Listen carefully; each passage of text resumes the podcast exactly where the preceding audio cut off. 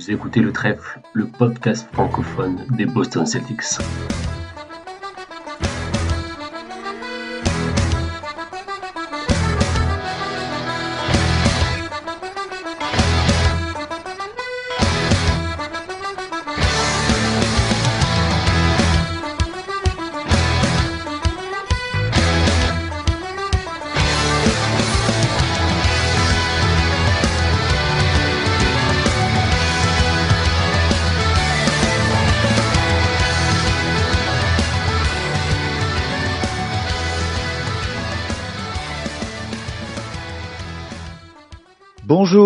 Bonsoir à toutes et à tous et bienvenue dans ce nouvel épisode du podcast Le Trèfle.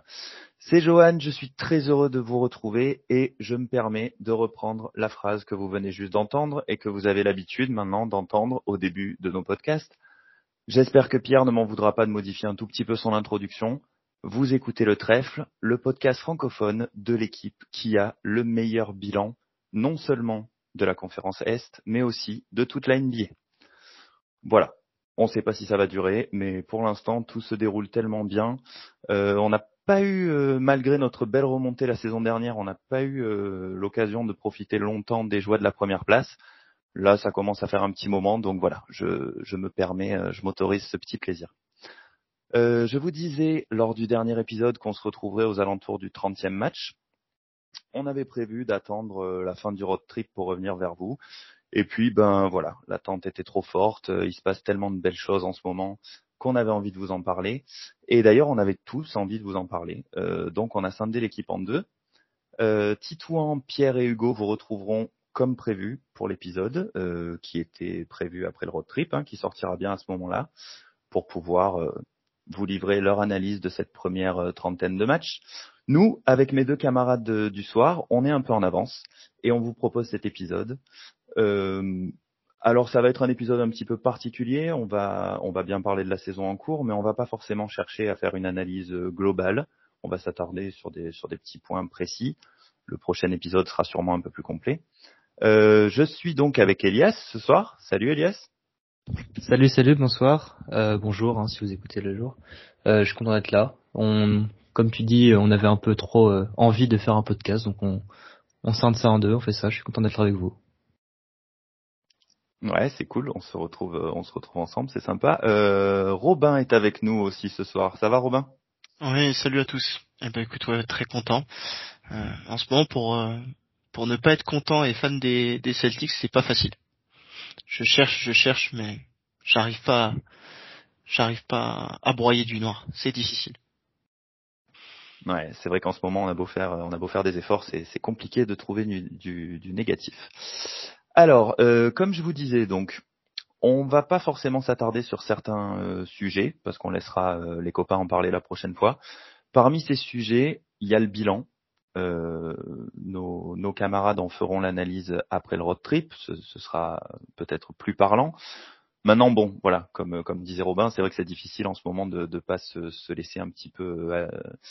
on, on va pas ne pas en parler du tout non plus. On peut pas enregistrer un podcast sur les Boston Celtics aujourd'hui euh, sans évoquer un tout petit peu le bilan. On est actuellement donc l'équipe qui a le meilleur bilan de la ligue, avec un magnifique 80%, tout beau, tout rond, 20 victoires pour 5 défaites. Euh, moi, il y a une question qui me travaille, les gars. Je voudrais avoir votre avis là-dessus. C'est peut-être un excès de prudence de ma part. Euh, peut-être que j'ai un petit peu peur d'être déçu par la suite. Bon, alors je voudrais surtout pas euh, faire de l'ombre à la team pessimiste, hein. mais c'est vrai que malgré tout ce bonheur, là, je me pose une petite question. Euh, cette saison est un peu étrange. On, voit euh, des équipes euh, comme les Sixers, que certains donnaient tout en haut de la conférence Est et qui sont en galère. Bon, il y a eu les blessures, mais on voit le Heat qui, a pu, qui nous a battus, mais qui derrière là sort deux matchs contre des équipes. Enfin voilà, les, les Grizzlies sans Jamorant, sans Bain, sans, sans Jaren Jackson. Euh, puis derrière contre Orlando, je crois, non contre Détroit, euh, deux défaites d'affilée. Euh, les, les, les, Warriors qui sont dixième à l'aise. Bon, bon, je vous rassure, hein, je vais pas parler des autres équipes pendant une heure, on n'est pas là pour ça. Mais ce côté un peu étrange dans le classement, en fait, c'est ces autres équipes qu'on attendait haut et qui du coup ont du mal. Ça me fait me demander, euh, est-ce qu'il nous manque pas un match ou, ou, ou plusieurs matchs d'ailleurs contre une très grosse équipe? Bon alors j'allais dire contre les Suns, qui sont premiers à l'Ouest. Sachez que hasard du calendrier, on enregistre quelques heures avant le match contre les Suns, donc ce ne serait pas très pertinent. Hein. Le match aura été joué avant que l'épisode ne sorte. On n'a pas joué les Bucks non plus, qui sont nos principaux concurrents, qui sont juste derrière nous à, l'est. Est-ce qu'il nous manque des matchs comme ça euh, pour être sûr, ou est-ce qu'on peut déjà dire que, tout va pour le mieux dans le meilleur des mondes? Euh, Je comprends le, le sentiment. Euh, c'est vrai qu'on n'a pas eu l'impression de jouer des énormes équipes. On a eu, à part les matchs contre les Cavs, je dirais, qui ont été euh, deux overtime, deux défaites, qui ont été des très gros matchs, dont un avec euh, un Caris Lavert absolument immense euh, qui a jamais refait ça de la saison, de sa carrière d'ailleurs. Donc euh, on n'a pas eu des, des, vrais matchs, des vraies confrontations contre des équipes qui avaient l'air euh, vraiment très très bonnes, mais on a quand même joué des matchs contre des bonnes équipes, on a montré des très bonnes choses dans des situations compliquées comme à Toronto en back-to-back en, y, en, étant arrivé la veille ou enfin le matin, la nuit même je veux dire, ou contre les Nets où on a fait faire 10 turnovers à, à Kevin Durant. Donc je comprends c'est vrai qu'on n'a pas joué euh, les entre guillemets contenders, euh, mais on a battu des très bonnes équipes. On a battu des très bonnes équipes avec la manière. Et je pense que la manière dont on gagne, c'est très logique, euh, c'est très statistique, c'est-à-dire que bah on tire le plus de trois points, on rentre le plus de trois points, on tire le mieux à trois points. Et tout ça fait que j'ai du mal à croire qu'on sera particulièrement moins bon contre contre des équipes qui soient qui seront très bonnes. Ce sera peut-être plus dur, on perdra des matchs, mais mais je pense que ça va facilement euh, se déplacer. Notre niveau ne sera pas forcément différent. Hmm, ok. Je, ouais, Robin. Je suis, assez, je suis assez d'accord avec ce que ce que Elias vient de dire. En fait, euh, ce qui nous intéresse, c'est surtout pourquoi tu gagnes. Après, contre qui. Euh, il y a, y, a, y a, beaucoup de très bonnes équipes euh, dans la dans, dans la NBA euh, à l'heure actuelle. Il y a des effectifs qui sont bah, malléables, qui bougent. Par exemple, je suis très content d'avoir battu les Sixers qui pour le coup n'avaient pas de blessés quand on les a joués, même si c'est sur un, un opening night, parce que c'était aussi un opening night pour nous.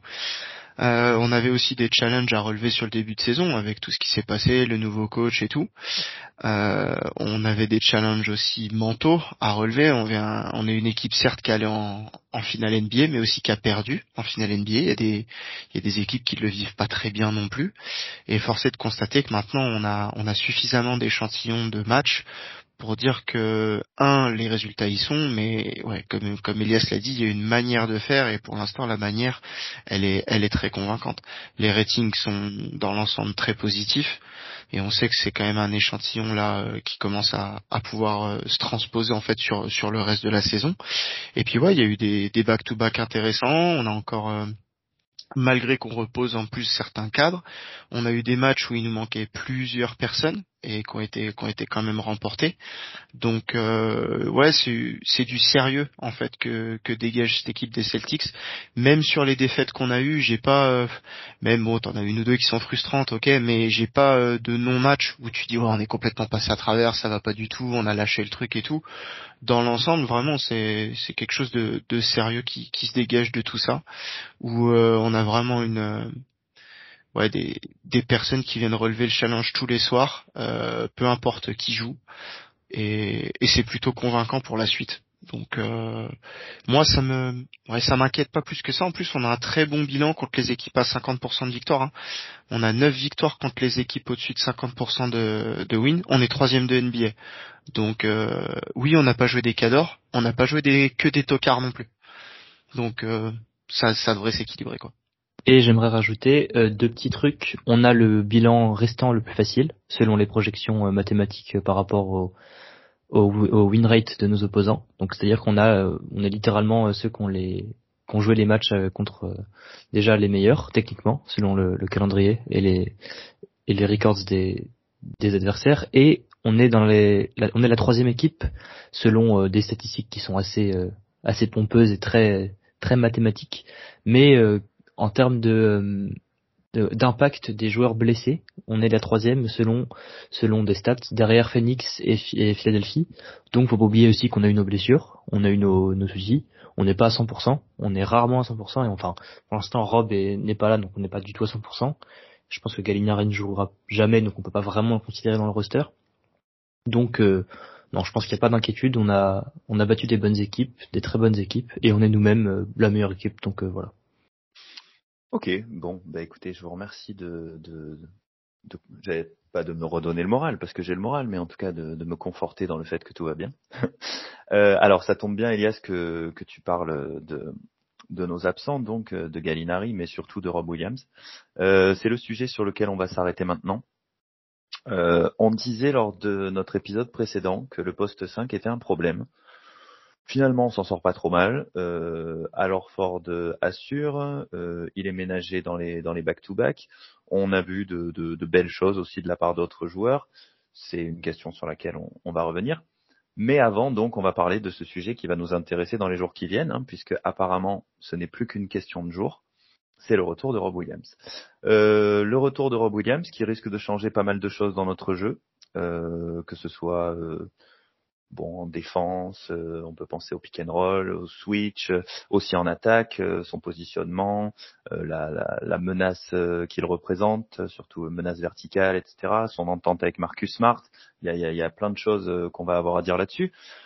Rob Williams, il s'est révélé tellement précieux l'année dernière, euh, second team all, all pardon, hein, quand même. Euh, ça va forcément être une très bonne chose de le voir revenir. Elias, c'était le, sujet qui te, tenait à cœur. Je te, lance là-dessus. Ouais, alors euh, je voulais parler de Rob parce que déjà comme tu dis c'est euh, dans le calendrier là, il est retour euh, de retour en entraînement en 5 contre 5. C'est plus qu'une question de conditionnement physique pour reprendre le jeu, hein. c'est pas facile de jouer un, match de NBA. Même 3 minutes d'un match de NBA, c'est super difficile donc en ayant été blessé des mois et des mois, c'est difficile de le reprendre. Donc là c'est question de semaine, j'imagine que il y aura un nouveau bilan sur son état après le road trip. Et je pense que le but c'est qu'il soit là à Noël pour jouer les Bucks, ce serait pas mal donc euh, totalement dans le calendrier de prévu après son opération. Donc ouais, je voulais parler de ça parce que je trouve que on en entend pas mal parler, mais pas non plus en profondeur. Donc c'est bien de, de, quand même rappeler euh, qui est-il et qu'est-ce qu'il apporte. Euh, déjà premièrement défensivement, euh, parce que ça a été un peu le entre guillemets point noir de la saison sur euh, pour nous, même si on n'est pas non plus catastrophique et que l'attaque est tellement bonne qu'on compense. Mais défensivement c'est différent, on n'est plus au même rythme du tout que la fin de saison dernière. Euh, une grosse partie. Hein, euh, je pense que c'est même pas assez, euh, c'est assez ce côté-là, l'impact de l'absence de Rob, parce que on voit, on joue, en fait, on joue pas du tout pareil. On joue le drop, donc c'est-à-dire que sur les pick and roll, euh, alors Ford il se met pas au niveau de l'homme, il descend dans la peinture pour protéger la peinture. Et résultat, c'est donc les, les défenseurs, que ce soit un Marcus Smart ou un Jason Tatum ou un Jalen Brown, enfin, tous les, les, quatre autres quoi, qui doivent se battre à travers les screens, les screens pour pour rattraper le, le, meneur ou le l'ailier euh, qui mène qui, qui joue avec la balle pardon. Et donc le, le, truc c'est que c'est un totalement différent sachant que alors Ford n'est pas vraiment un défenseur naturel dans cette position. Euh, donc on a du mal à défendre comme ça. Euh, nos joueurs sont pas très très bons pour naviguer les écrans même plutôt mauvais. Je dirais qu'il y a que Derek White qui se débrouille vraiment bien là-dessus. Même Marcus Smart n'est pas très très bon. C'est vraiment pas son fort. Donc euh, ça, ça change totalement comment on défend, euh, sachant qu'à l'époque, hein, enfin l'année dernière, surtout dans nos moments euh, glorieux défensifs, c'était euh, c'était du switch hein, avec, on l'a beaucoup vu et lu, Rob Williams dans un coin qui défend le l'adversaire le moins menaçant et qui va aider un peu ramasser tous les tous les drives qui peuvent qui peuvent arriver avec ses blocs. Hein, c'est 2,2 blocs par match, c'est énorme. Donc voilà, ça c'est une une vraie différence et euh, je trouve qu'on s'y est pas très bien adapté. Je pense aussi qu'ils se prennent pas trop la tête avec ça parce que ça marche, parce qu'on gagne les matchs et que même si on prend beaucoup de points, on a vu contre le hit que Bama Bayo il se faisait un peu plaisir hein, sur les pick and roll, c'était un peu 75% euh, de leurs points ça venait de là. Donc euh, a par moments c'est un peu saoulant de se prendre tout le temps, tout le temps, tout le temps la même chose. En même temps on n'a pas trop d'autres choix parce que je pense que alors Ford a 37 ans, 36 ans, euh, il peut plus se permettre de, de pourchasser les joueurs euh, autant qu'il le veut, sans qu'il y ait euh, une défense d'arceau derrière. Et c'est ce que apporte Rob Williams. Est-ce que ce que Rob Williams va apporter avec son retour. Donc voilà, ça c'est le premier aspect défensif que je pense qui est très très important. Euh, faut pas faut pas s'étonner si on retourne une top 10 défense et je suis très très conservateur en disant top 10. Je pense qu'on va retourner à des niveaux assez exceptionnels plutôt vite s'il est en bonne forme et qu'il joue assez. Voilà, ça c'est un premier point. je sais pas si vous avez autre chose à dire sur sur ça avant que je me lance sur l'attaque. Euh, ouais, ouais, bah écoute, on va, on, va demander à Robin ce qu'il en pense. Je, suis d'accord, surtout quand on parle du rôle d'Alor Ford, on parle de la personne qui a joué le plus d'isolation défensive de l'année l'année dernière et de très très loin. J'ai plus les chiffres en tête, mais il était euh, vraiment au-dessus de la deuxième personne qui défendait le plus les ISO, à quelqu'un en fait qui est obligé de se prendre les drives de mecs qui arrivent lancés, euh, avec une verticalité de un qui n'a jamais été son fort et deux bah encore une fois avec l'âge qu'il a. Donc aujourd'hui il est dans un rôle en fait euh, d'attente parce que je pense qu'aujourd'hui on a accès, on a on joue ce schéma défensif typiquement parce qu'on sait qu'à un moment Rob va revenir et que et que du coup euh, à l'heure actuelle effectivement c'est pas c'est pas la façon c'est c'est pas comme ça qu'on peut optimiser le personnel qu'on a à l'heure actuelle malgré tout, euh, effectivement, l'attaque tourne tellement bien que c'est pas dans l'ordre des priorités, je pense. Et, au final, malgré que nous, ça nous a un petit peu, euh, ça peut, ça peut éventuellement nous énerver parce que c'est pas une habitude qu'on a prise vu ce qu'on a, vu ce qu'on a eu l'année dernière, mais, mais aujourd'hui, les résultats ainsi que les commentaires de tout ce qu'on peut entendre autour des Celtics, etc., sont rassurants dans le sens où on sait, on sait que en plus même sur certaines séquences, on, peut avoir des, on peut retrouver un niveau défensif qui est énorme et que on sait que Rob Williams sur l'utilisation dont Elias parlait, c'est-à-dire celle du Lomen sur des couvertures, euh, va avoir un impact qui est primordial parce que tout simplement aujourd'hui en fait on a on n'a pas ce on n'a pas ces qualités dans le roster, tout simplement. Il nous manque cette personne capable de remplir ce rôle qui est primordial, qui est la protection de cercle. C'est sûrement la, la chose la plus importante que tu recherches quand tu veux une équipe défensive. Et aujourd'hui, tu, tu as une défense qui est average sans ça. Donc euh, rien que le fait de souligner ce point-là te montre à quel point le gap défensif quand il est là ou pas là est énorme en fait. Je suis complètement d'accord avec lui sur le fait que une espérer top 10, top 5 défense rien qu'avec le retour d'un Rob Williams en forme, hein, il fait bien de le, préciser quand même. Euh, c'est tout à fait dans nos cordes juste pour euh, merci pour le à fort de ses possessions en isolation défendue. Du coup, je suis allé voir. Effectivement, il est premier avec 177 déf euh, isolations défendues. C'est 25 euh, de plus que le deuxième qui est Isaiah Stewart. Et d'ailleurs, en possession par match, le troisième c'est Daniel Tice. Donc, on peut voir un schéma de jeu des Celtics, même s'il est parti durant la saison. on peut voir un schéma. De... Ah non, il est parti pendant l'été en fait. C'était le le trade Wayne. En fait, non, c'est le trade. Donc voilà. Donc on voit que le deuxième c'était Daniel Tice. Donc c'est un schéma défensif qui marchait, hein, puisqu'on avait la meilleure défense de la ligue, de très loin. Donc voilà. Donc ouais, je suis d'accord avec toi sur, euh, sur tout ça. Bien. Euh, bah du coup, si, si on a fait le tour de la défense, Elias, je te laisse euh, continuer sur Rome. Ouais. Alors euh, pour l'attaque, j'ai surtout voulu me concentrer sur deux choses assez qui en fait qui vont ensemble. je lis pas mal et j'entends pas mal, j'écoute pas mal de podcasts, surtout américains, des, qui parlent beaucoup donc de, du spacing, qui disent que les Celtics euh, sont la meilleure équipe offensive euh, grâce à leur, euh, à leur spacing, hein, au fait qu'ils aient cinq joueurs en permanence sur le terrain qui peuvent tirer des trois points. Euh, c'est plus ou moins vrai. Euh, en théorie, c'est vrai. je suis pas sûr que Luc Cornet est considéré comme un tireur à trois points. Il n'est pas souvent mis dans un coin pour tirer. Il tire très peu. Mais dans la théorie, on a une équipe five out où on a cinq potentielles menaces à trois points avec du très bon mouvement de balle. Donc ça fait que on trouvera toujours un tireur euh, ouvert ou semi-ouvert pour un bon tir. Alors la question qui vient avec le retour de, euh, Robert Williams, c'est lui ne tire pas de trois points, il ne tirera, j'espère, pas de trois points parce qu'on veut pas ça de lui. Hein. Clairement, c'est pas une, sauf s'il arrive à 45%, mais ça n'arrivera pas. Donc bref. Donc la question devient euh, comment on compense ça au niveau de l'attaque. Alors du coup, je me suis amusé à un peu regarder avec les minutes de Luc Cornet qui peuvent qui peuvent quand même ressembler parce que Luc Cornet il est très grand, il est beaucoup plus grand que Rob Williams et euh, c'est un plutôt bon roller sur pick and roll et il a une bonne mauvaise verticale qui est pas du tout euh, comparable à celle de, Rob Williams mais qui est quand même euh, je trouve intéressante pour un, un, un, joueur de sa entre guillemets carrure qui est pas non plus qui sera jamais un starter dans la ligue quoi. Donc sur ces minutes, c'est des c'est des petits c'est des petits comment il joue pas beaucoup mais ça reste quand même intéressant. Donc sur, il joue 19% de ses possessions en tant que roller sur pick and roll, donc c'est-à-dire qu'il il met l'écran et il va vers le panier. Et sur ces possessions-là, c'est-à-dire que c'est environ une possession par match, ils sont à 1,93 points par possession. Faut se rendre compte que c'est gigantesque. J'ai pas les stats sous les yeux, mais je crois qu'on considère que 1,15 points par possession, c'est déjà énorme. Donc 1,93, c'est bon, je, certes c'est une possession par match, donc c'est pas très représentatif, mais ça montre que euh, c'est ce genre de jeu avec un juste du pick and roll basique avec une menace verticale et non plus une menace euh, sur le côté à trois points ou du pick and pop, bah ça marche, on y arrive très bien. Euh, et euh, d'ailleurs, Luc Cornette est de très loin premier en termes de points par possession euh, en tant que roller sur pick and roll. Il est très loin premier de la ligue.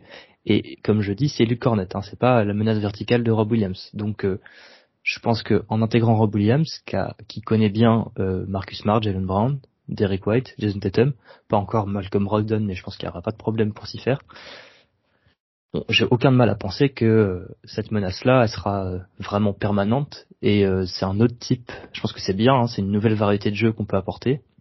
C'est très bien, sachant que je suis allé voir un peu sur de l'autre côté du pick and roll, donc celui qui qui, qui mène euh, le ballon. Donc Marcus Smart et Jalen Brown sont tous les deux dans le top 10 encore une fois des points par possession, mais là cette fois en tant que ball handler sur tous les pick and roll. Donc c'est-à-dire que les deux sont dans le l'un des 10 meilleurs de la ligue parmi les joueurs qui se qualifient bien sûr sur les points par possession en tant que donc celui qui mène le pick and roll. Donc ça veut dire que on le sait et je trouve que Jalen Brown est très bon dans cette saison. Peut-être que Robin en parlera après euh, sur le petit segment de Jalen Brown. On a des armes euh, à la main pour euh, trouver Rob qui sont très bonnes. On les connaît. Et moi je pense personnellement, même si je suis d'accord avec le fait que les trois points c'est très bien, qu'on en tire énormément et c'est sûrement pour ça qu'on gagne pas mal de matchs, que offensivement on ne sera pas inquiet avec l'apport de Rob Williams, sachant aussi que cette année, on est 29e en, en pourcentage de rebond offensif pris. C'est pas beaucoup, hein, 29e, sachant qu'il y a 30 équipes dans la ligue. Hein. L'année dernière, on était 11e. En, en pareil, dans le même stat, en, en, de rebond offensif. Donc euh, le retour de Rob Williams fera forcément qu'on en prendra plus. Hein. Rob Williams, c'est presque 4 rebonds offensifs par match euh, l'année précédente. Donc plus de rebonds offensifs, donc plus de possession, donc plus de points, hein, c'est toujours pareil. Donc voilà, je pense qu'en attaque, on va perdre sûrement euh, aller de 1 à 2, 3 euh, points par match. Mais Rob Williams est un excellent, excellent passeur, en plus de tout ça, donc il fera le jeu, il n'y aura pas de problème. Et tout ce qu'il sait faire, je pense que ça va apporter euh, une nouvelle dimension à tout ce qu'on peut faire en attaque. Voilà. Bon, Ok, donc toi tu fais tu ne fais pas partie de ceux qui, qui espèrent que, que Rob euh, a peut-être profité de, de, sa blessure pour s'améliorer à trois points. Alors si c'est un si c'est miraculeux, ça ferait que du bien, mais franchement je n'y crois pas, ça n'existera sûrement jamais dans sa carrière et on n'en a pas besoin. Franchement, euh, c'est trop de temps euh, perdu pour un truc qui ne servira jamais avec lui. Donc non. ok. Bon, non mais je disais ça à moitié pour rire. Mais euh, Robin, est-ce que est-ce que tu as quelque chose à rajouter? Il faut dire que Elias nous a fait un, un sacré euh, euh un sacré résumé de tout ce qu'on a. Présentation. Ouais, c'est ça. Euh, c'était c'était moi, moi, ce que j'aime beaucoup là sur le, sur le discours en plus, c'est que oui, le spacing est important, mais faut aussi savoir que bah, les trois points, mine de rien, t'es aussi beaucoup plus vulnérable à la variance et que et que le, le fait de finir au cercle et on rappelle que Rob Williams est un des meilleurs finisseurs au cercle euh, de, de la ligue euh, quand tu le sers euh, près près du cercle tout ça euh, bah tu l'as pas cette variance près du cercle ou tu l'as beaucoup moins pour le coup. Et encore une fois le, le basket est, est très intéressant et et l'efficacité offensive elle est elle est optimale quand tu arrives à, à arriver quand tu arrives à récupérer des, shoots les plus rentables possibles, et le shoot près du cercle est le shoot le plus rentable possible.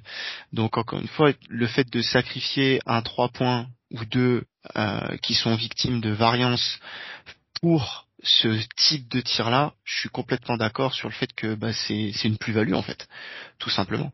Sans parler du fait que là on parle que de stats purs euh, et tout, mais c'est aussi euh, comprendre que on utilise aussi les quali on, utilise mieux les qualités de certains de nos, nos porteurs de balles en fait. Aujourd'hui Marcus Smart euh, faire briller ses bigs est une de ses qualités et tu lui as enlevé la meilleure arme qu'il avait. Donc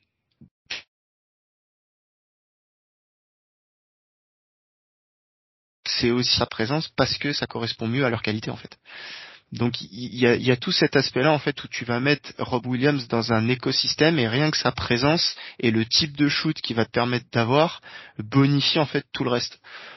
Donc moi je suis vraiment complètement d'accord et sur l'aspect passing, euh, un aspect encore une fois qui est, on commence à en parler hein, du passing de, de Rob Williams, euh, où je suis, je suis complètement d'accord encore une fois sur le fait que c'est un très bon passeur, mais c'est un très bon passeur en plus qui est instinctif en fait. Et du coup, euh, on est, avec par exemple à Ford, etc., on est sur des, des passeurs euh, plutôt classiques, de qualité, qui font très peu d'erreurs et tout, mais qui n'ont pas forcément des, des flashs euh, qui peuvent déséquilibrer d'un coup une défense.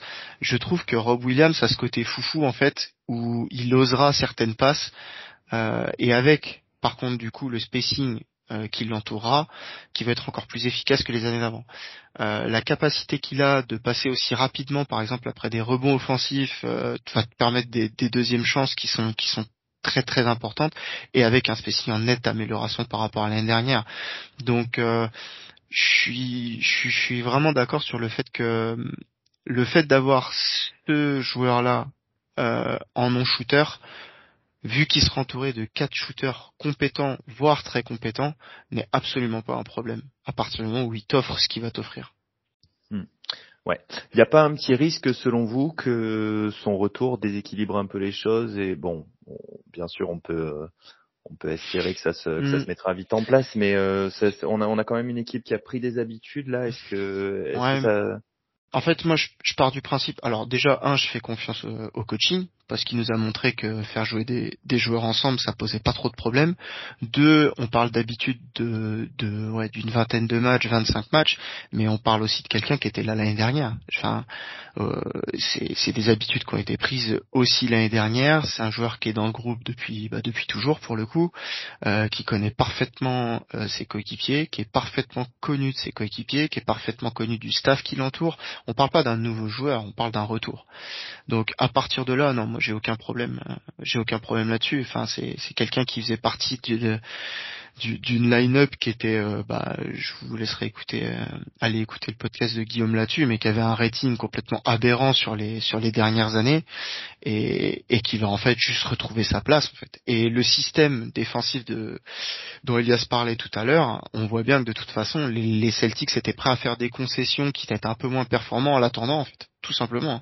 Donc moi je me fais aucun souci sur sa réintégration en termes de de rôle et de savoir où se mettre, les automatismes et tout. Moi mon seul mon seul souci sur sa réintégration potentielle, c'est son souci physique. Est-ce que son problème il est vraiment réglé? Point.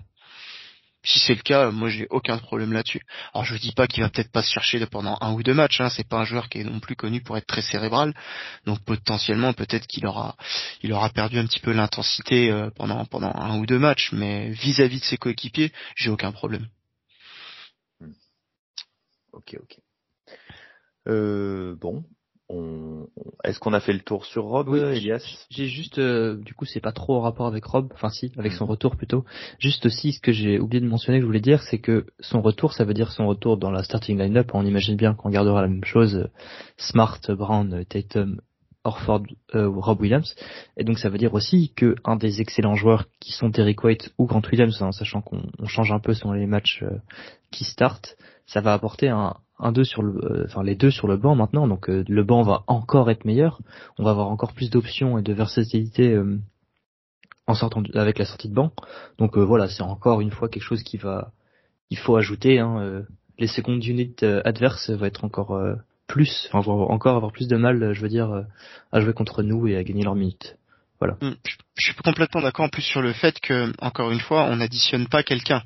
On additionne quelqu'un et on va permettre à d'autres personnes d'être mieux utilisées. Par exemple, on parlait d'Alorford, bah, c'est exactement ce qui, ce qui se passe en fait. C'est-à-dire qu'aujourd'hui, euh, Ford est vraiment mieux dans son rôle de, de 4 ou de 5 sur séquence sur du switch all, où il peut aller se balader à l'extérieur, etc. Mais où t'es pas obligé d'utiliser cette verticalité, où il est obligé de se farcir tous les baobabs de la ligue, et, et où pour le coup, bah, il est moins équipé que ça.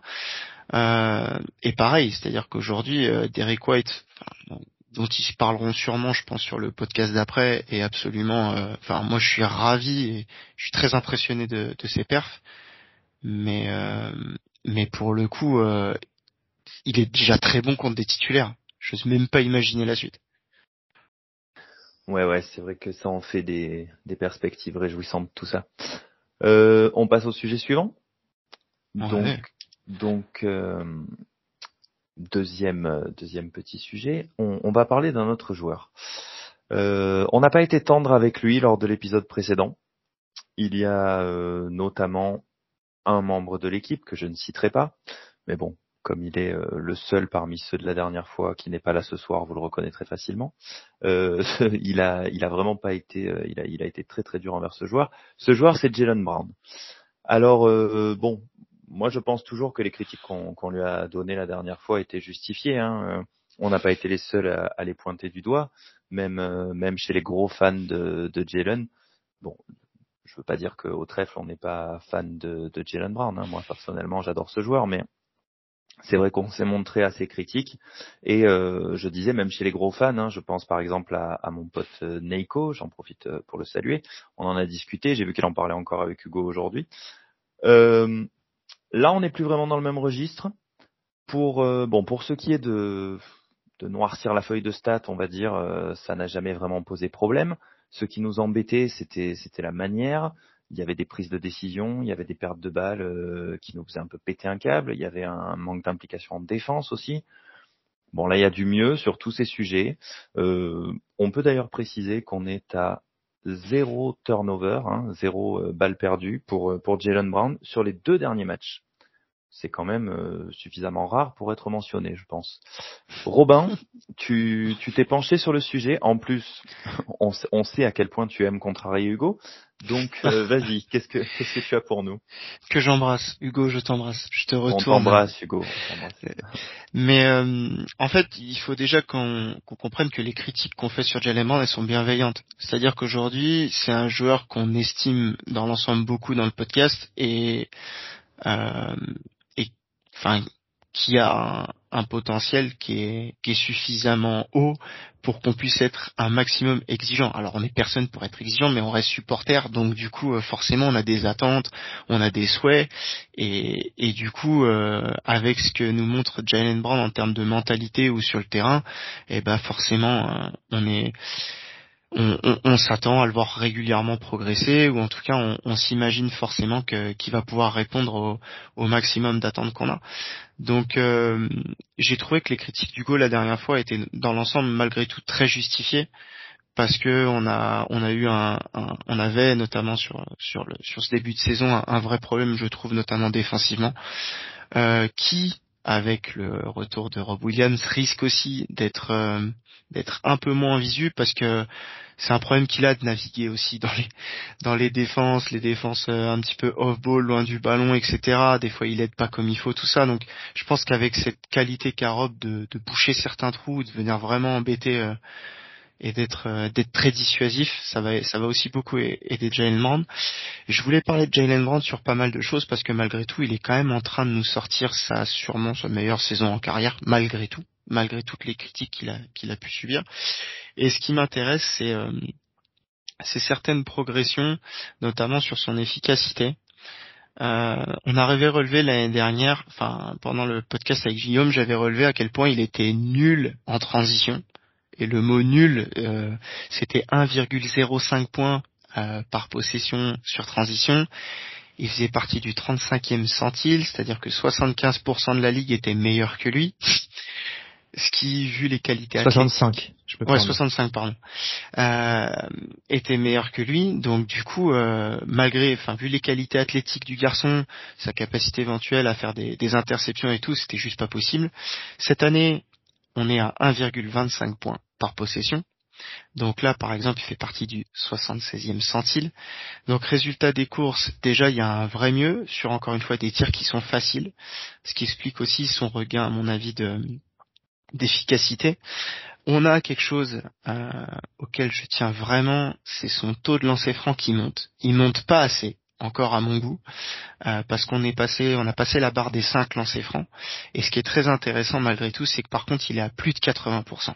Enfin, on a une barre des 80%, il est à 83,2% cette année de réussite dans cet exercice, qui sont les tirs les plus rentables euh, du sport. Et je pense que c'est vraiment nécessaire si on, veut demander, comme on fait souvent dans le trèfle, on, espère plus de drive, plus de plus tirs au cercle, etc., etc. Il faut aussi qu'il arrive à avoir ce taux de, de lancer franc euh, pour pouvoir se convaincre en fait que justement il a un impact sur le sur le jeu adverse et sur la défense adverse. Donc euh, le fait d'obtenir un peu plus, encore une fois, pas assez. Hein. Je, je, pense que c'est quelqu'un, à mon avis, qu'il faudrait qu'il arrive aux alentours des 7. Ce serait bien. Euh, même si c'est pas facile, mais ce serait bien. Euh, donc ça, c'est un point que j'aimerais qu'il continue à, à performer. Mais il y a une progression. Un axe de progression, alors pour le coup euh, qui est encore accessible parce que pour l'instant c'est pas satisfaisant, c'est-à-dire qu'aujourd'hui on est sur quelqu'un qui encore une fois qui a 60% de true shooting, euh, il était à, à 57 l'année dernière, donc euh, quand vous passez la barre des 60% de true shooting, vous commencez quand même à être un attaquant très sérieux en termes d'efficacité. Son true shooting plus est à 106, c'est-à-dire qu'il est à 6% au-dessus de la moyenne NBA, c'est son meilleur en carrière. Hein. Donc euh, on a vraiment cette progression là de sa part. Moi, ce qui m'embête, c'est que sur quelle fondation est, basée en fait cette réussite? On est malgré tout sur quelqu'un qui continue à prendre des shoots qui sont très difficiles. Donc la bonne nouvelle, c'est qu'il est capable d'en mettre. Donc ça, on sera très content de l'avoir en playoff, etc. La mauvaise nouvelle, c'est que c'est quand même des tirs qui sont sujets à des variances qui sont énormes. C'est-à-dire que tôt ou tard, les, les, tirs difficiles, on les rend pas tout le temps à ce niveau de réussite. Et c'est aussi pour ça que j'aimerais qu'ils mettent l'accent sur les lancers francs et aussi qu'ils mettent l'accent sur le catch and shoot. Au niveau de son catch and shoot à 3 points, on est sur une baisse en termes de en termes de taux de réussite, c'est-à-dire qu'il est à peine à 35%, il est à 34,8% sur 5 tentatives par match. La bonne nouvelle, c'est qu'il entend plus que l'année dernière. La mauvaise, c'est qu'il est moins bon que l'année dernière. Et ça, pour le coup, c'est des tirs qui me semblent assez faciles et assez accessibles et j'espère qu'il va arriver à passer au-dessus de la moyenne NBA qui en général je crois que sur du catch and shoot c'est 35-36% je pense à 3 points. Euh, et ça clairement c'est un joueur qui a le standing pour passer au-dessus de cette moyenne NBA. Donc aujourd'hui je trouve que l'adresse qu'il a qui est assez exceptionnelle notamment depuis 10 matchs, hein, on va pas se mentir, euh, elle va pas durer et qu'il faut absolument qu'il continue à progresser sur ces axes-là en termes de shoot prix pour justement arriver à maintenir ce, ce niveau de réussite et, et avoir ce, ce, ce, plancher de réussite qui, qui, va faire de lui ce qu'il est. C'est-à-dire qu'aujourd'hui, en termes de, de, capacité de joueur, je pense que le monde entier voit Jalen Brown comme un All-Star. Je, je, pense que c'est acquis, il n'y a pas de souci là-dessus. Après, euh, le step au-dessus, il va falloir qu'il ait ses fondations de jeu à lui pour pouvoir vraiment euh, pouvoir passer le step au-dessus, je pense. Euh, au niveau des tirs qu'il prend euh, au cercle, ça c'est une très bonne chose. Il en prend 36%. L'année dernière, c'était que 30%. Donc pareil, on est sur quelqu'un qui va plus au cercle. Par contre, il est bien moins efficace que l'année dernière. Donc euh, il a perdu 3% de réussite, il est passé sous la barre des 70. Il faudrait que ça arrive à, monter quand même. Et, et puis ça, c'est un petit peu le, tout le côté statistique qui, qui font les fondations de son jeu. Quelque chose qui nous a beaucoup énervé, euh, ça reste son, son ratio assist turnover, qui est toujours mauvais. Hein. Cette année, il est à 1,18, il était à 1,30 l'année dernière, donc là-dessus, on n'a pas de progression, voire même une régression. Je pense qu'il faut qu'on s'y fasse. Euh, Jalen ne sera jamais un bon passeur. Je, il n'a pas forcément le handle qui lui permet d'avoir de trouver ses spots, qui lui permet vraiment de pouvoir lever la tête. Il n'a pas ce handle sûr en fait qui lui permet un petit peu de lever la tête quand il est dans le trafic, tout ça. Par contre, euh, il y a quand même des choses où, où je pense qu'il faut qu'on reste exigeant avec lui. C'est quelqu'un qui a montré qu'il était capable de trouver ses bigs encore une fois, on, a parlé justement de l'arrivée d'un big qui pourra vraiment l'aider à mon avis là-dessus. Je trouve que là où il est le meilleur dans son passing, c'est vraiment pour trouver ses petites passes à l'intérieur euh, quand il est quand il se rend compte en fait qu'il est bloqué. Ce n'est pas du tout un joueur de, de drive and kick. Euh, qui est pourtant la, la progression qu'on aurait à mon avis souhaité parce que c'est celui qui permet quand même d'amener du spacing qui bah, que, que, Tatum a débloqué à l'époque de la bulle par exemple qu'il avait vraiment fait passer euh, avec son pull-up à trois points à, une strat au-dessus Et, je pense que c'est là-dessus qu'il va falloir qu'il se concentre sur la suite. J'aimerais vraiment qu'il arrive à débloquer cette alchimie avec ses billes. Elias parlait tout à l'heure du fait que Cornet est un bon rollman. Euh, je suis complètement d'accord. Euh, Orford est un rollman intelligent. Alors il est pas très bon sur des finitions et puis bon il va perdre en explosivité, mais je pense que c'est quand même quelqu'un que tu peux continuer à trouver malgré tout, notamment même sur du short roll, pourquoi pas. Et puis après bah Rob Williams qui, qui, qui va amener euh, une possibilité de plus. Donc si je dois résumer la saison de, Jalen Brown aujourd'hui et, ce qu'il nous montre depuis quelques temps, je pense que c'est quelqu'un qui a qui a encore progressé offensivement parce qu'il est capable de mettre des shoots difficiles, etc., etc. Tant qu'il arrive à les mettre au volume où il les met, j'ai pas de problème. Mais je pense que ce qui le fera passer sur une strate au-dessus, c'est vraiment cette capacité à diversifier ça. Aujourd'hui, quand euh, le plan A de Jalen Brown ne marche pas, Jalen Brown n'a pas de plan B ou un plan B qui est, à mon sens, encore beaucoup trop brut pour vraiment pouvoir s'appuyer dessus. Donc euh, quand son plan A marche, c'est un joueur qui est excellent, qui nous fait un bien fou et qui est très en plus agréable à voir parce qu'il est capable de mettre des shoots qui, enfin, en tant que spectateur, sont assez impressionnants, on va pas se mentir. Mais, mais aujourd'hui, j'aimerais, maintenant qu'il se rapproche un peu plus du, du produit fini qui va être, du joueur qui va être, qu'il arrive à polir un petit peu ces, ces choses-là pour justement stabiliser, stabiliser cette variance, quoi. Je sais pas ce que vous en pensez, mais c'est vraiment en fait l'effet aujourd'hui qu'il fait. C'est-à-dire que je suis content de voir ce gars progresser. Je suis content aussi de voir qu'à mon avis, il sait que sa saison est lancée offensivement, qu'il a trouvé ses trucs et tout, et qu'il se reconcentre aussi un petit peu sur certaines tâches défensives. C'est un joueur qui off-ball reste avec des oublis. Par contre, je trouve que depuis quelques matchs sur l'homme, c'est quand même un peu mieux. Euh, c'est un très bon défenseur, je trouve, de post-up. C'est vraiment quelqu'un qui est solide, euh, qui se laisse pas faire.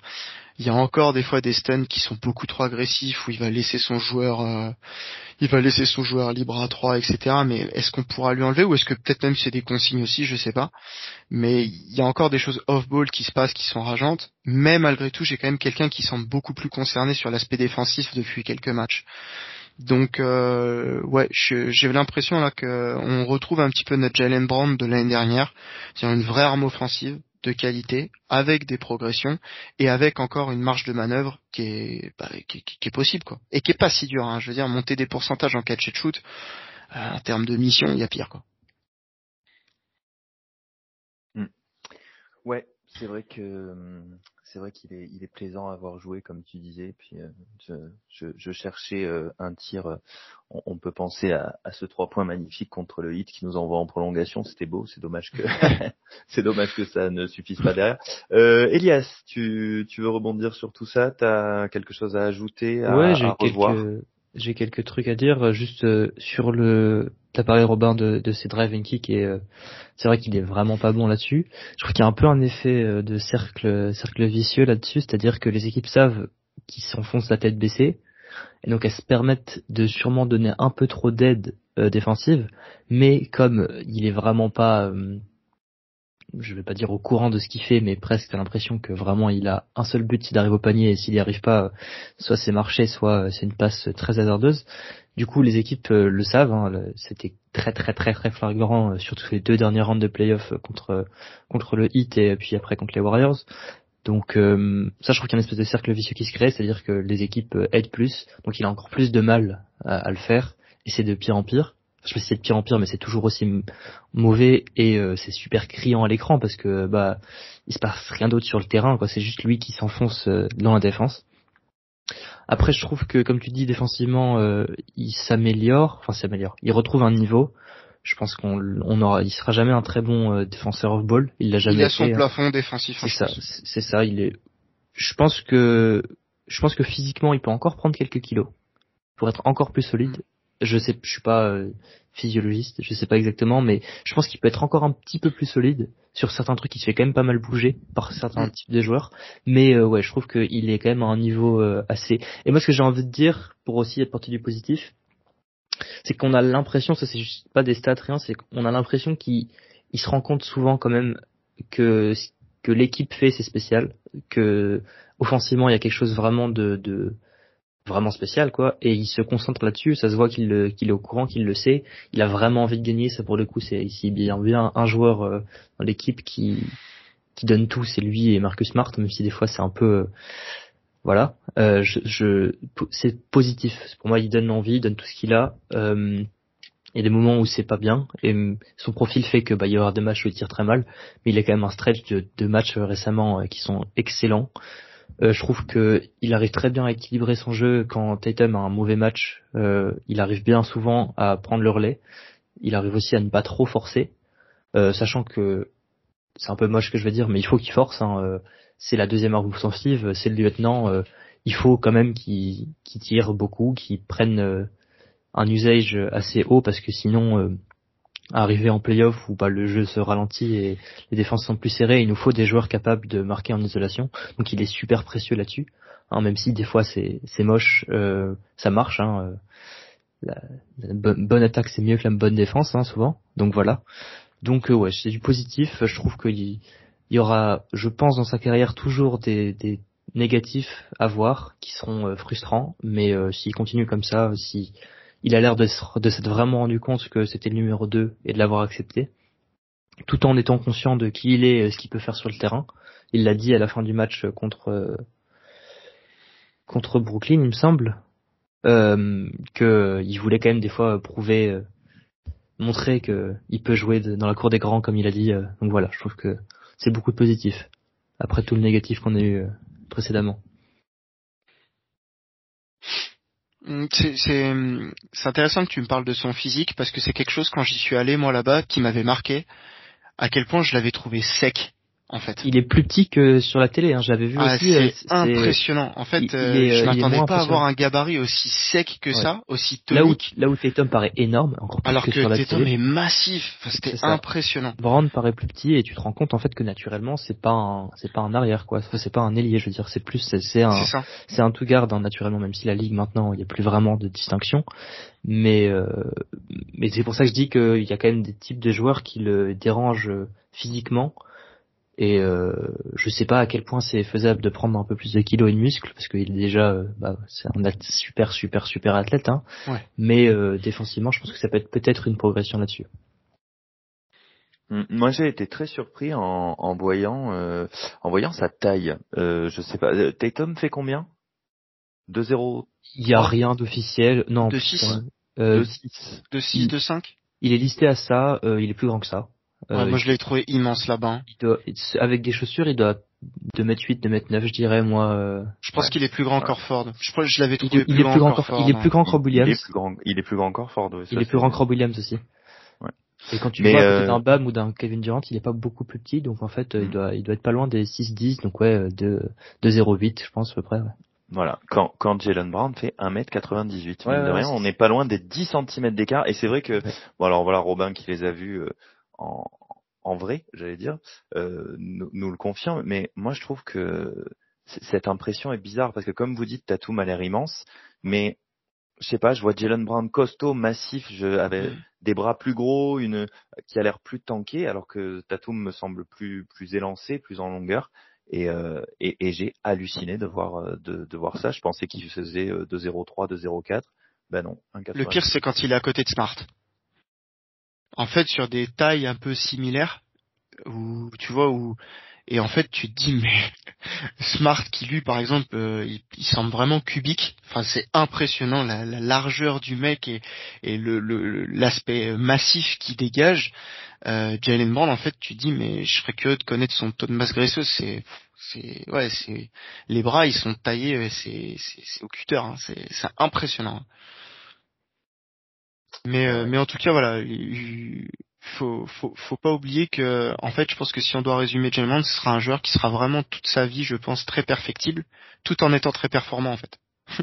et, et on, on pourra jamais s'empêcher avec les, les miettes qui nous donnent de flash et tout d'espérer un peu plus et donc des fois d'avoir ce petit côté frustration parce que bah, il y avait mieux à faire et en, tout en étant en fait euh, émerveillé de certaines choses qu'il qui peut faire parce que parce que oui aujourd'hui c'est quelqu'un qui, qui qui a le niveau All-Star sans aucun problème et qui sur une bonne saison peut éventuellement aller discuter avec du, du All-NBA. Ça, c'est oui, c'est faisable. Hein, si on gagne 60 matchs et qu'il garde ça, il sera All-NBA. Hein, donc, euh, donc, euh, Et c'est bien Ah pour bah, moi si- qu'il soit l'NBA parce que niveau contrat, euh, ce sera beaucoup plus facile de le garder. Hein. Hop, on Oui. signe le max cet été et puis c'est fini. On n'en reparle plus, on a fini notre contrat. Donc euh, moi j'espère qu'on gagne ce Bon, match et si, qu'il si- reste s'il comme ça. tient, euh, même, même sans parler de, bon après c'est sûr que le bilan joue forcément, mais euh, s'il joue euh, les matchs restants comme ses dix derniers matchs, il a sa place en All NBA, non Ça va pas dépendre de lui. Ça va dépendre de, Ouais. de, de- du nombre de victoires euh, des Indiana, le nombre de victoires de, de des équipes comme ça où il y a des joueurs qui peuvent le dépasser. Hein. Euh, Je pense que Tyrese Halliburton, si Indiana continue à gagner à ce point, euh, il sera euh, All NBA et peut-être pas dans la troisième équipe. Par exemple, tu vois, c'est ça. Si genre les Hawks continuent à être nuls, bah peut-être et Trae Young continue à être nul, peut-être que sa place elle va sauter. Peut-être que, enfin, tu vois, il y a des trucs, on sait pas. C'est trop tôt dans la saison. C'est pour ça que je parlais de bonne saison en fait, vu que ça Mais- dépend pas que de lui, Ouais, il faut qu'il y ait quand même quelques facteurs qui se Moi, je- réunissent. moi, je dirais que la place est pas vraiment pour lui à gagner, c'est plutôt pour les autres à perdre. Si ça, ça a du sens. Voilà. Ce qui est intéressant, c'est de savoir qu'il peut discuter. Ah Et oui, c'est là, en fait. C'est aujourd'hui le, le, le le step qui est, qui est à savoir, c'est que notre deuxième option est une des meilleures de la ligue dans ce rôle-là et peut discuter d'une All NBA team. Et ça, c'est quand même, euh, c'est quand même quelque chose qui est, bah, qui est hyper flatteur, je pense, pour euh, pour le joueur qu'il est. Et au moment où tu le draftes, euh, si on t'avait parlé de de cette évolution-là, etc., je pense qu'on criait tous au génie. Oui, et petite spécificité, il peut être euh, voté en tant qu'allié pour les trucs Ouais. au NBA. Donc si euh, jamais les voteurs votants se mettent d'accord, il peut être voté en tant qu'allié.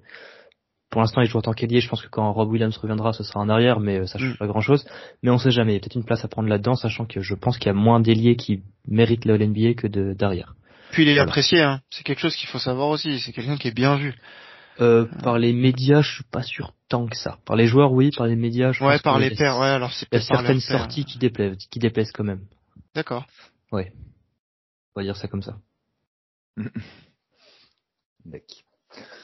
Bon, euh, on a fait le tour sur JB. Oui. On n'est pas trop mal. Ok. Euh, voilà. Donc bon, c'était les, on va dire que c'était les deux sujets principaux euh, dont on voulait vous parler ce soir. On a quand même encore quelques petites choses. Euh, alors je l'évoquais tout à l'heure. Bon, oui, voilà. Bon, je voulais pas partir là-dessus avant de parler de Rob, mais euh, on pourrait parler un petit peu de ce poste 5, on va dire, qu'on voyait comme un comme un gros point noir euh, en l'absence de, de Rob Williams euh, et dont on a bien parlé euh, lors de notre dernier épisode. On a Blake Griffin dont bon dont on n'attendait pas grand chose et euh, dont on sait pas trop si on doit toujours attendre quelque chose. Il a fait un très bon match euh, contre les Raptors. Est-ce que son destin chez nous, c'est de jouer les back-to-back et euh, de donner tout ce qu'il a en sachant qu'après il ne jouera plus pendant peut-être, euh, je sais pas, deux semaines euh, Bon après, sachant qu'avec le retour de Rob, ça, ça peut encore changer aussi. Euh, Il y a Luke Cornett. Moi, je tenais vraiment, euh, bon, on, l'a évoqué, mais je tenais vraiment à ce qu'on parle un petit peu de lui aujourd'hui parce que il propose quelque chose de très intéressant, je trouve. Bon, je je dis pas qu'on peut le lancer en, en pivot titulaire en cas de pépin, hein, mais mais dans son rôle de backup, c'est vraiment bon. Euh, et puis, si on parle du poste 5, on peut pas aussi euh, ne pas parler de, la prolongation d'Alorford. Alors, au cas où vous n'auriez pas eu l'info, euh, sachez que celui qu'on appelle affectueusement papa euh, entre nous au trèfle, s'est engagé pour deux années supplémentaires après cette saison, donc pour 10 millions d'euros, de- d'euros, de dollars à l'année. Euh, moi, ma première réaction, ça a été quand même de me dire que c'était un peu cher. On va peut-être en parler. Je m'a- je m'attendais en fait, enfin, c'est pas que c'est cher pour le bonhomme. Je m'attendais à un contrat euh, un peu plus team friendly, on va dire. Mais après ça, au vu de ses performances, on est quand même très heureux que que Al euh, finisse sa carrière chez nous. Euh, pardon, hein, là je vous balance tout un tas de trucs euh, en vrac. Tiens, Robin, j'imagine que tu veux réagir sur la prolongation de papa. Bah moi je suis je suis très heureux en fait. Je pense qu'il faut qu'on qu'on qu'on commence à à se mettre dans la tête les prochains standards NBA en fait en termes de salaire tout simplement. C'est-à-dire que en plus avec Alorford t'achètes potentiellement un, un rôle qui va te faire step up en en playoff et donc du coup qui a une vraie valeur. C'est-à-dire qu'aujourd'hui, tu payes pas à fort 10 millions pour qu'il te fasse une saison régulière. Euh, enfin, il sera, il sera correct, mais mais c'est vrai fait d'armes et ce qui t'apporte cette capacité de pouvoir switch all, tout ça, euh, ils ont vraiment de la valeur en playoff quand quand ça compte. Et et pour le coup, sur les prochaines années, encore une fois avec le hausse du cap et tout et tout, 10 millions sur des pivots backup euh, plus que décents. Euh, eh bah tu tu, tu, réfléchis pas 36 ans en fait, tout simplement. C'est, moi je trouve que c'est, c'est, un contrat. Alors c'est toujours pareil. Euh, il faut savoir que quand on donne un contrat à un joueur, ça restera toujours un pari. Tu sais pas ce qui va lui tomber dessus. Euh, là, je peux faire peur et tout. Ok, mais tu donnes un contrat sur ce que tu as vu. Et sur ce que tu as vu, tu sors d'une finale NBA où le mec il a été excellent sur tous les playoffs.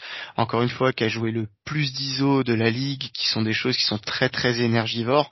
Donc je me fais aucun souci sur le fait que si tu le mets bien comme il faut au frigo, il a encore un ou deux ans sans problème à te donner de qualité en fait et un pivot de qualité ou euh, en tout cas un joueur de qualité à l'intérieur, bah tu le payes 10 millions l'année.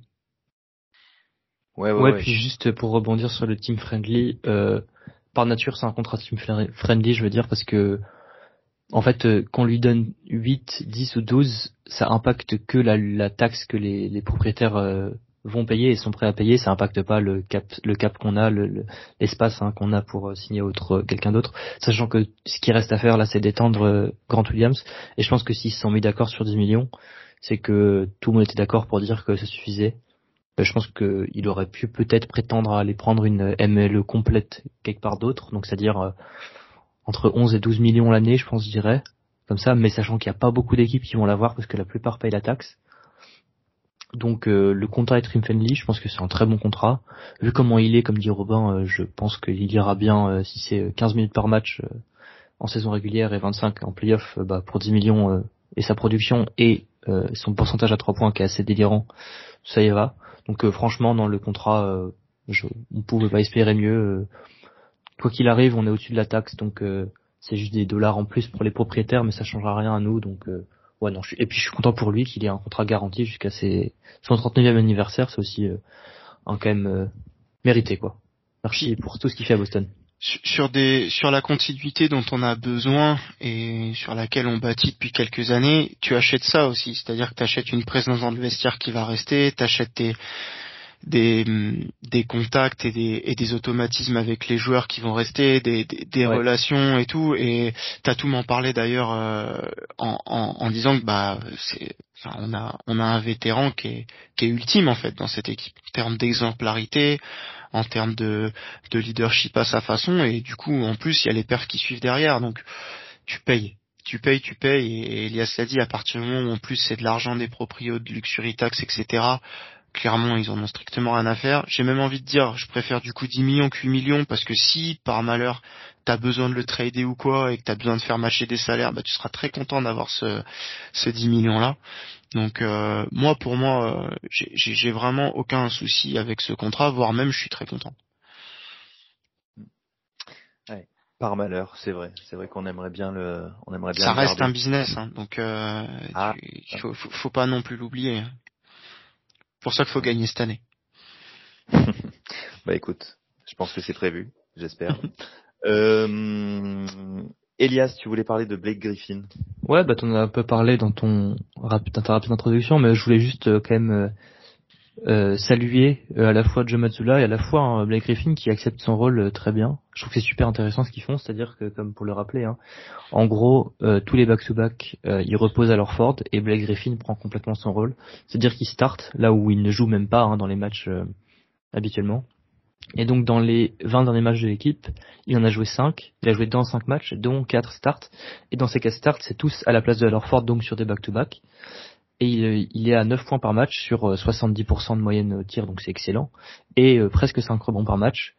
Donc euh, franchement, chapeau à lui, hein, sa carrière est très intéressante, presque tragique sur certains moments avec toutes ses blessures, tout ça, son passage Détroit qui était assez bizarre, pour dire, pour dire ça comme ça. Donc voilà, je pense que c'est super d'avoir un vétéran comme ça. On se demandait un peu ce qu'il ferait quand on l'a signé. On a la réponse. Il accepte totalement son rôle de vétéran qui qui est là pour euh, pour jouer quand il faut, un peu à, c'est ça, du du plug and play, hein, la place de, de Horford quand il est pas là.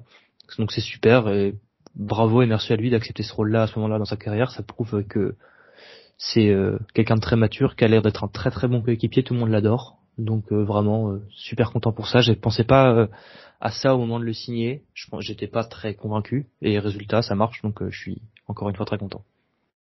Ouais, tu me tu, tu me l'enlèves de la bouche, j'allais dire justement, c'est vrai que quand tu le vois sur le bord du terrain et puis même dans les images qu'on peut voir euh, quand il va à des concerts avec avec Tatum, avec Pritchard. Là, j'ai vu qu'ils étaient tous partis jouer au golf. Hein, ça a l'air d'être le, le, le, mec. Euh, enfin, ça, ça, a l'air de bien se passer avec avec tout le monde. Et puis là, il y a, hum, je sais pas. C'est un bon vivant. Il est réputé comme ça aussi apparemment.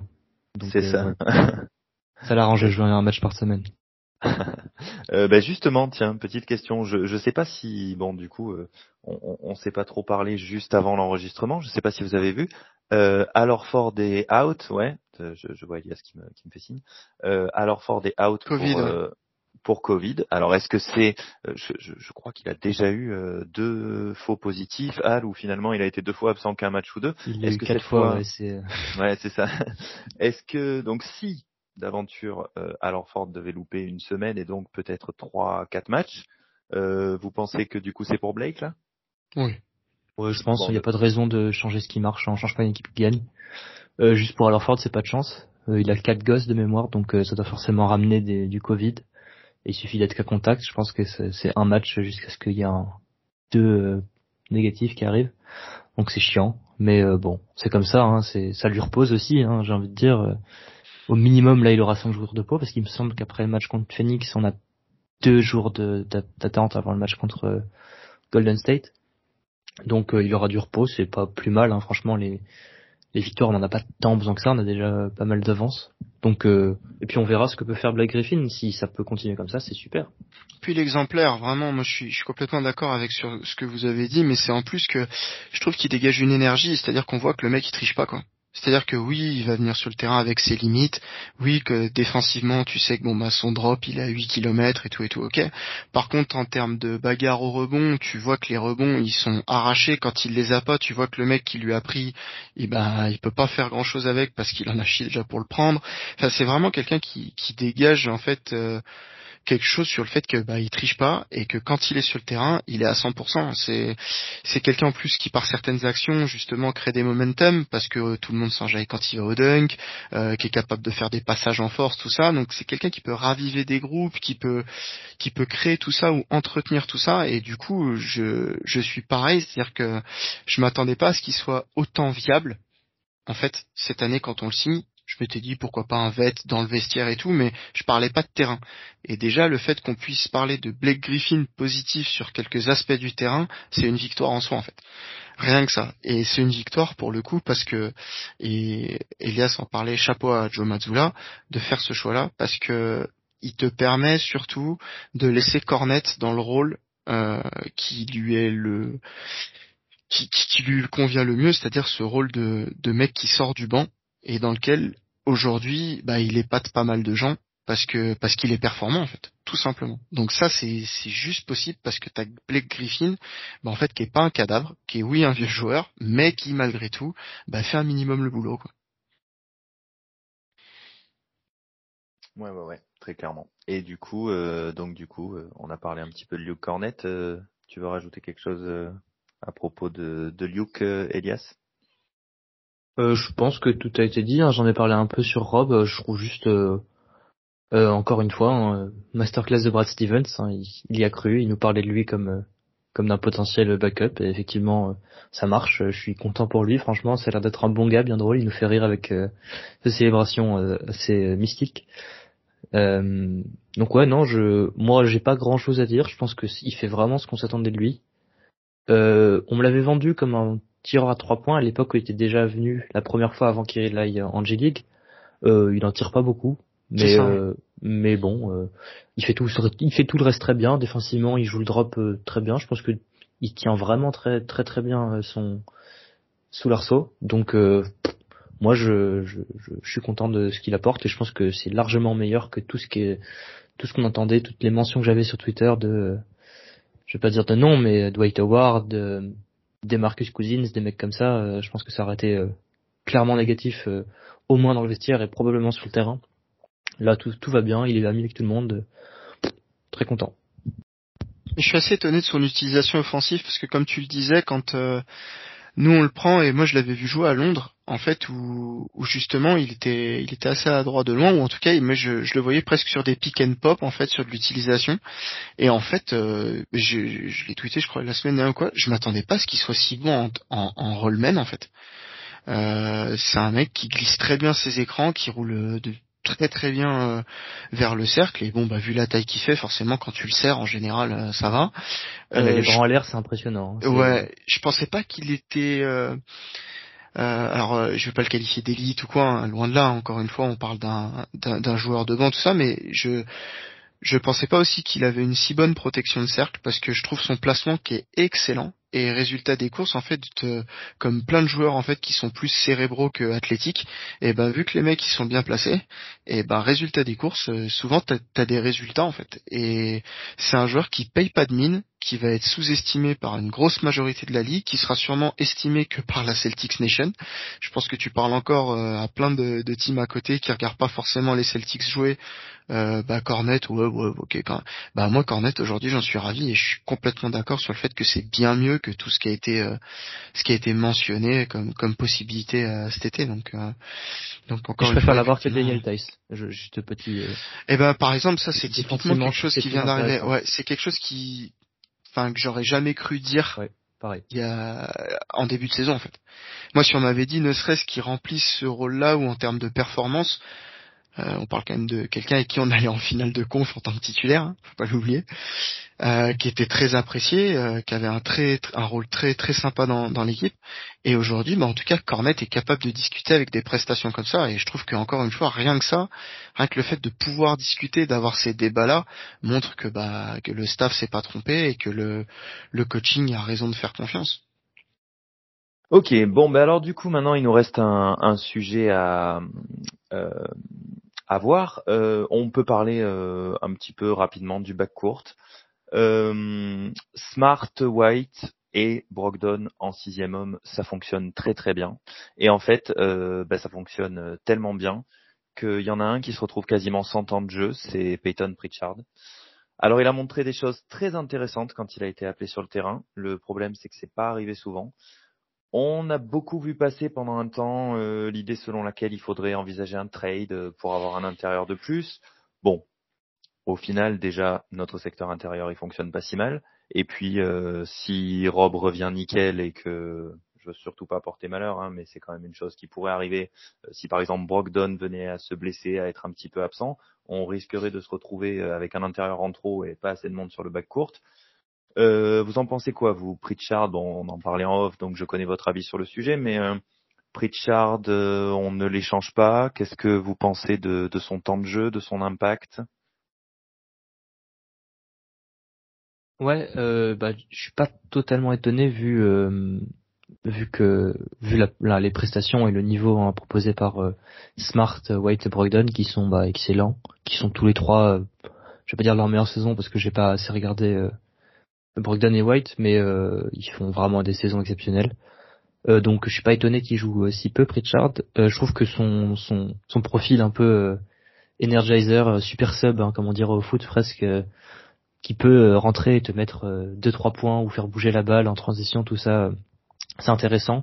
Et je pense que c'est un vrai luxe d'avoir ça sur le banc.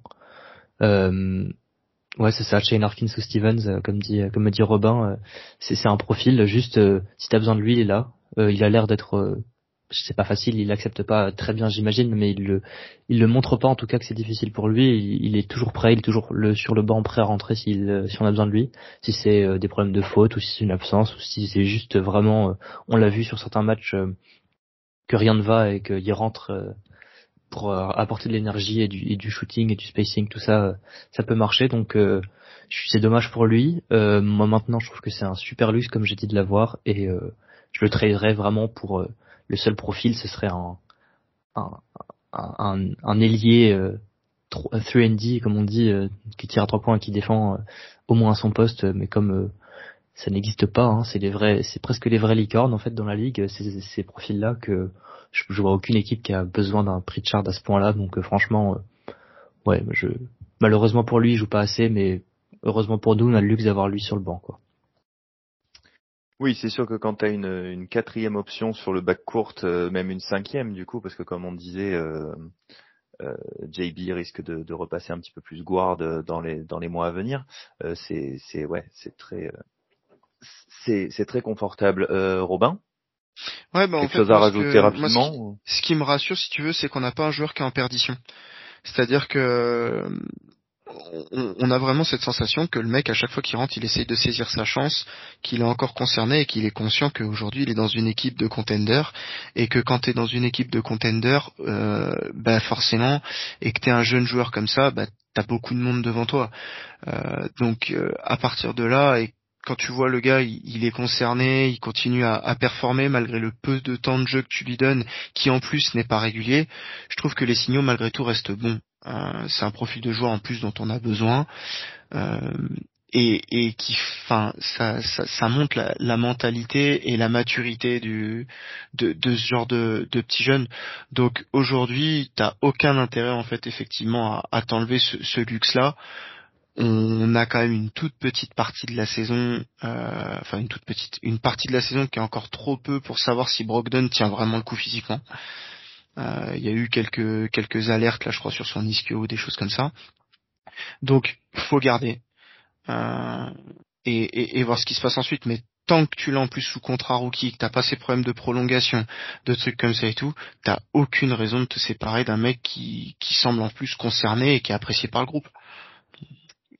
pour moi, il y, aurait, sauf énorme opportunité comme dit Elias, je, je, je vois aucun intérêt. Ouais, et puis c'est vrai que surtout comme on disait, euh, il, il, assure toujours en fait euh, le, le, le, manque de temps de jeu. Ne, l'empêche absolument pas d'être bon quand il fait besoin de lui. Donc, euh, je sais plus quand est-ce qu'il rentre avec Cornet euh, sur une fin de troisième carton et qui te ramène l'équipe. exact. Enfin, voilà, ça c'est symptomatique de joueurs qui sont bien dans le collectif, qui qui savent en fait, et puis en plus qui sont encadrés par des vêtes qui leur montrent l'exemple. Quand t'as Blake Griffin avec la carrière qu'il a, qui steak sur le banc, qui rigole avec toi et qui qui prend les miettes qu'on lui donne et tout, eh ben quel, enfin qu'est-ce que tu veux faire de plus? Ouais, je suis bien d'accord. Euh, bon ben voilà, euh, les gars, est-ce que on a fait un bon petit tour? Il y a, y a quelque chose à rajouter selon vous là? Après, comme on disait, euh, on a les copains qui vont prendre la suite d'ici une semaine, une dizaine de jours, je crois, à la fin du, à la fin du road trip en fait. Donc s'il y a un sujet qu'on a qu'on n'a pas évoqué, ils pourront le faire. Mais euh, là, comme ça, c'est bon pour vous? Ouais, c'est bon pour moi. Juste, euh, j'aime, comme tu viens d'en parler, juste avant le road trip, euh, c'est souvent sur les road trips comme ça, dont on voit des équipes élites. Et j'ai assez hâte. Hein, il a bien commencé le road trip, donc avec deux victoires déjà je dis pas de bêtises, oui deux victoires contre les Nets et contre les Raptors. Donc euh, j'ai hâte de voir euh, à quoi ça va ressembler et, j'ai hâte que vous écoutiez cet épisode et, et du coup celui de, de bilan du road trip et des 30 matchs euh, avec les trois autres zigotos. Voilà. Ouais, c'est vrai que là on s'attaque à un sacré morceau quand même. Hein. Les Suns, les Warriors qui même s'ils sont pas dans leur dans, dans, dans, dans la forme Tant qu'ils jouent chez eux, ils sont bons. Hein. Ouais, ouais, ouais.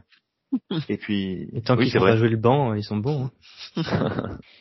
ils ont un peu le syndrome Romeo Langford et Aaron Smith, il me semble. ouais, on verra ce que on verra ce que ça donnera. Euh, Kawhi Leonard qui revient euh, histoire d'être en forme pour quand on jouera les Clippers. Anthony Davis qui a apparemment la grippe mais qui sera bien remis. il sera déjà blessé d'ici là, euh, Kawhi, hein, t'inquiète pas. Ouais, dans encore quelques matchs, il sera déjà blessé. Bah oui, il a le temps. Ah. J'aimerais bien le voir un peu jouer, moi. oui, moi aussi, quand même. Bon. Euh, ben voilà. Du coup, euh, il va être temps de, de se dire au revoir. Euh, donc, comme on vous le disait, bon, on l'a dit dix fois, mais c'est pas grave, je termine là-dessus. Euh, nouvel épisode qui arrivera très bientôt. Après ça, euh, c'est pas encore vraiment défini. Je pense qu'on se retrouvera très certainement autour de la mi-saison. Euh, on vous tiendra au courant. N'hésitez pas, pour ceux qui nous suivent euh, sur Twitter, à venir euh, nous donner votre avis. on est toujours heureux de, voilà de répondre aux questions. On est on est ouvert aux suggestions. S'il y a pourquoi pas éventuellement des, des sujets dont vous aimeriez qu'on parle, on peut on peut aussi entendre entendre tout ça. il me reste à vous dire à la prochaine. Go Celtics et à bientôt. Salut, Salut tout le monde. About a two-second difference between the shot clock and game clock.